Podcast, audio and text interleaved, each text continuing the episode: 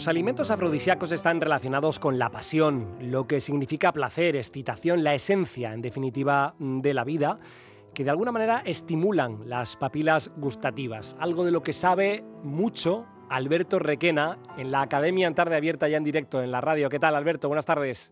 Buenas tardes. Buena, buenas tardes, de hecho, buena. Esta tarde hablamos de Kama Sutra y además ligado a, a los alimentos y a las recetas. Qué curioso, ¿no? Sí.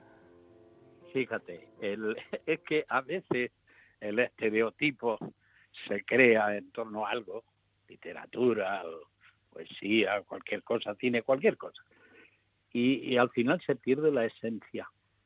Fíjate que el Kama Sutra ha pasado a la posteridad. Bueno, para empezar es un libro que está escrito supuestamente en el siglo III, entre el 3 y el 4 después de Cristo, pero está inspirado en otro del tercero o el cuarto siglo antes de Cristo, que tenía un nombre parecido en, en, en el hindú se tendrá el significado en lugar de Kama Sutra de Kama Santra.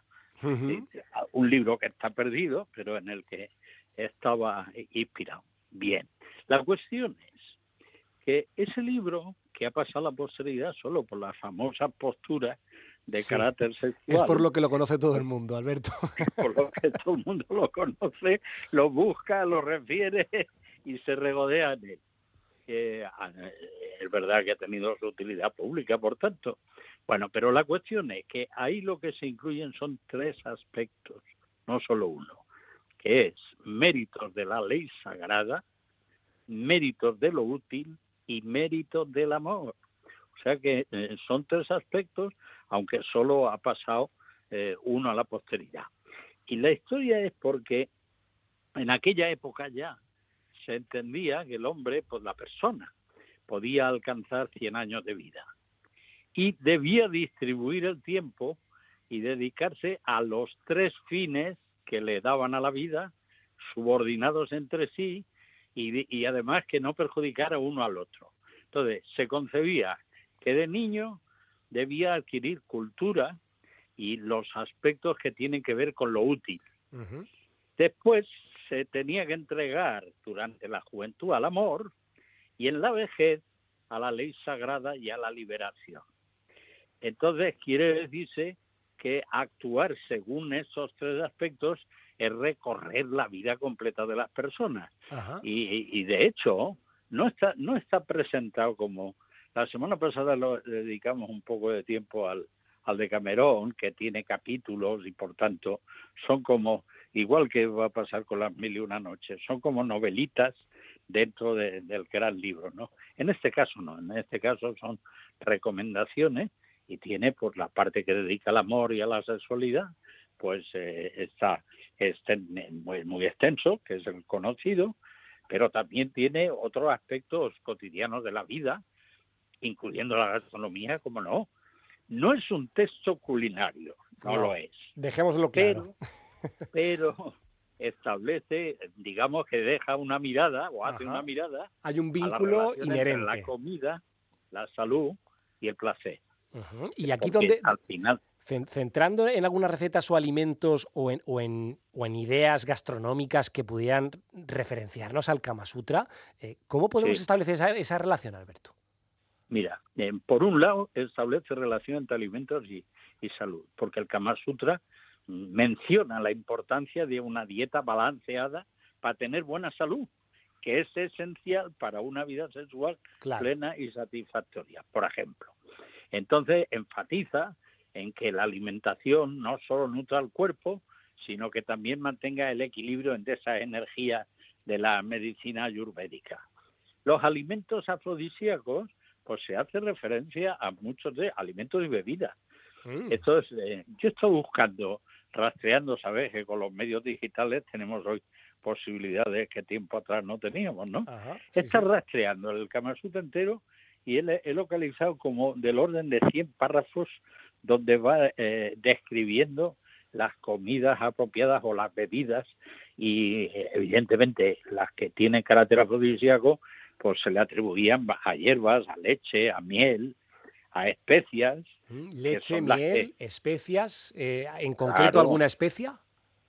Pues mira, la pimienta, todo lo picante aumenta la energía y el deseo sexual, por ejemplo. ¿eh?